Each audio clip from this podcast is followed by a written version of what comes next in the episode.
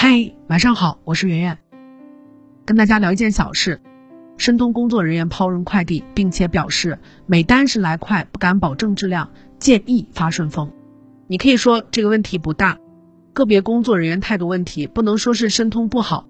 我也用申通寄件收件过，还蛮好的。你也可以说这不是态度问题，只是机制问题。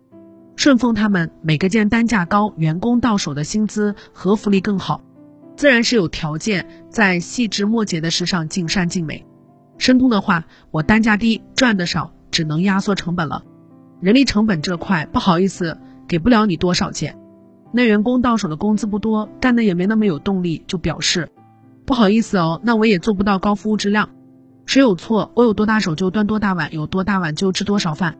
我也尽力了，合情合理嘛，部分合情合理，但有一点需要警惕，你不能破罐子破摔。顺丰能做到一百二十分。你作为申通，再怎么努力也只能做到八十五分，并且因此不断的降低对自己的要求，久而久之，你可能连申通都不是了，你可能只能做到七十五分、六十分、四十分，这是在摆烂。反正事情已经无法向好的方向发展了，干脆就不再采取措施加以控制，任由其往坏的方向继续发展下去。我们很多人在生活上也做过类似的选择，你见过这样的女性吗？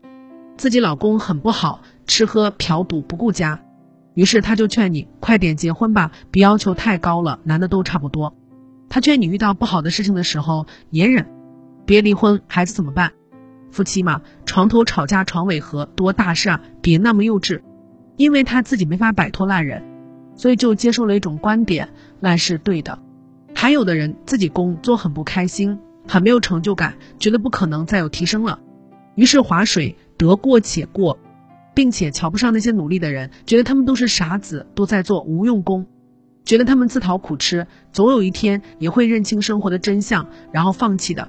又或者，年轻的小朋友刚进公司，看不惯那家公司内的老同事摸鱼，觉得自己多干多亏，于是一边看不惯，一边学这种状态，一边觉得人家烂，一边跟人比烂，这样对吗？这样很危险。我今天在恶魔奶爸那看到一个观点。觉得很赞，他总结说，稳定有三种类型，除了铁饭碗式的制度性稳定，家里有钱或有别的买卖，副业式的资源型稳定，还有一种是能力性稳定。你能力强，自由度就高，被淘汰的概率就小，遇到暴风雨走出来的概率也大，你的人生会更稳定。泰山崩于前，你可以色不变，这是绝大多数人能努力把握住的稳，但很多人很不屑，随手就放弃了。你觉得这家公司不好，就敷衍了事做手头的工作；老板也觉得你不好，就随便给你一点钱，让你做点随时可以被人替代的事。他也觉得你能力就到这了，不必费心锻炼你。这叫互相摆烂，以我的低品质交换你的低品质，以我的低业绩交换你的低报酬。摆烂学被称作是期待最差结果的经济学。人永远都要知道什么是更重要的事。其实顺丰一九九三年刚起家的时候。单价不贵，别人七十块一件货，顺丰收四十块，这叫割价抢滩。因为那时候对他们而言，最重要的事情是抢占市场。后来越做越大，顺丰有了大量的网点和工作人员，它的各个片区是承包出去的。这时候的顺丰像一个巨大的变形虫，不断的分裂繁殖，规模太大，管理结构松散，于是质量跟不上，大量的投诉电话打进来，它被外界传为老鼠会。怎么办呢？肯定不能就这么烂下去，然后走向死亡。顺丰开始了大刀阔斧的改革。二零零二年，创始人王卫成功的收回了分散的权利，排除众议，把公司业务定位为高端快递，并且把顺丰的总部设立在深圳。二零零二年底到二零零三年，顺丰顺势跟受疫情影响生意萧条的航空公司扬子江快运签下合同。成为国内第一家使用全货运专机的民营速递企业。再往后，他还做过进军电商的尝试，让顺丰小哥借着送货的机会带货。种种措施都是他的破局之道。顺丰不是一开始就能做到一百二十分的，他肯定也有问题，也烂过，但人家不妥协。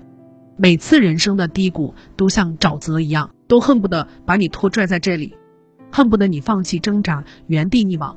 恨不得你就此发烂发臭，但人是有主观能动性的。我可以不，我可以继续往前走。所谓的不要被别人带人生的节奏，不仅是指你不要因为别人的优秀而过于焦虑，他同时也在说要坚持自己的努力，去做有价值的事，哪怕你身边其他的人都止步了。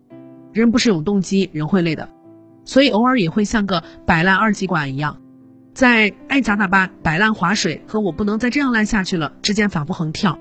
但请互相勉励，我们最后的选择一定要是好。晚安。更多文章可以关注我们的公号“逆流而上”，流就是流源的流。